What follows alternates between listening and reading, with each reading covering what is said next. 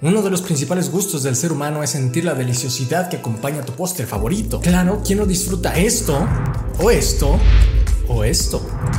Bueno, algunos raros no disfrutan esto.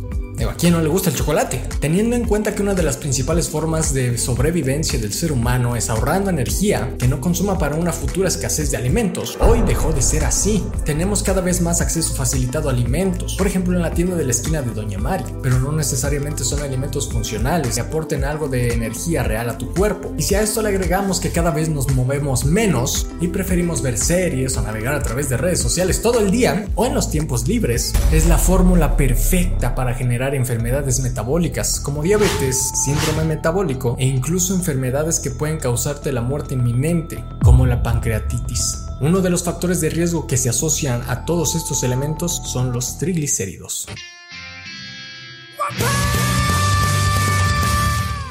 Los triglicéridos son un tipo de grasa, constituyen la forma más eficiente del organismo de almacenar energía y las puedes encontrar como tal en el tejido adiposo, que es la grasa de tu cuerpo, y así es como se ve en el microscopio. Todo ese espacio en blanco es lo que está lleno de triglicéridos.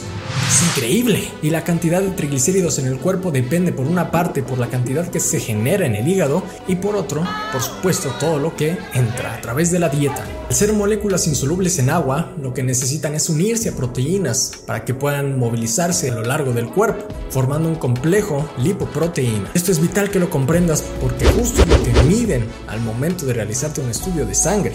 Los valores que debes de tener de triglicéridos en una persona adulta son menos de 150 miligramos sobre decilitros, ¿Qué causa tener triglicéridos elevados? La causa más común es la ingesta de grasas saturadas, como hot dogs, pizzas, hamburguesas, carbohidratos refinados, como papas fritas o alimentos empanizados, y azúcares refinados, como donas, pasteles, chocolates, barritas, bebidas edulcoradas y por supuesto también el alcohol, y esto puede poner en riesgo tu salud a mediano y largo plazo. Lo que al contrario hará que mejores tu salud y tu estilo de vida es que te suscribas para seguir conociendo temas de este tipo. Dependiendo de los niveles de triglicéridos también será la causa probable de estos. Por ejemplo, si tienes niveles de triglicéridos menos de 300 pero más de 150, la causa probable será todos tus hábitos, toda la alimentación que estás llevando. Es una hipertrigliceridemia secundaria a estos hábitos. Si tienes triglicéridos más de 300, 500, 1000, 3000 o 5000, es vital investigar una causa primaria. Aquí es en donde entran las enfermedades genéticas como la hipertrigliceridemia familiar o la hiperquilomicronemia familiar. ¿Y qué pasa cuando tienes los triglicéridos elevados?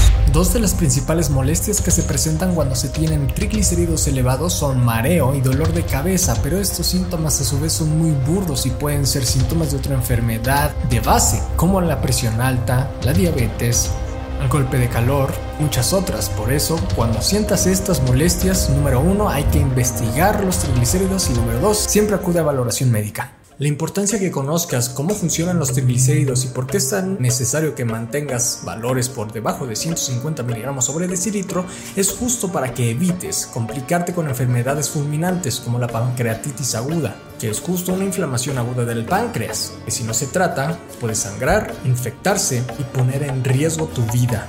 Además, la ventaja de disminuir los triglicéridos es que no solo te centras en estas moléculas, sino que también podrás disminuir otras que se ven asociadas a riesgos cardiovasculares y enfermedades crónicas y que puedan dañar tu corazón, como disminuir el colesterol LDL, que es el colesterol malo, y aumentar el colesterol HDL, que es el colesterol bueno. Y puedes hacer clic aquí si quieres conocer más sobre ellas. Si logras controlar esta parte metabólica, también ayudarás a controlar enfermedades que son factores de riesgo para infartos, derrames cerebrales o diabetes tipo 2, como la hipertensión arterial o presión alta, que viendo esta serie de videos podrás mejorarla y comprender todo lo que hay detrás de ella.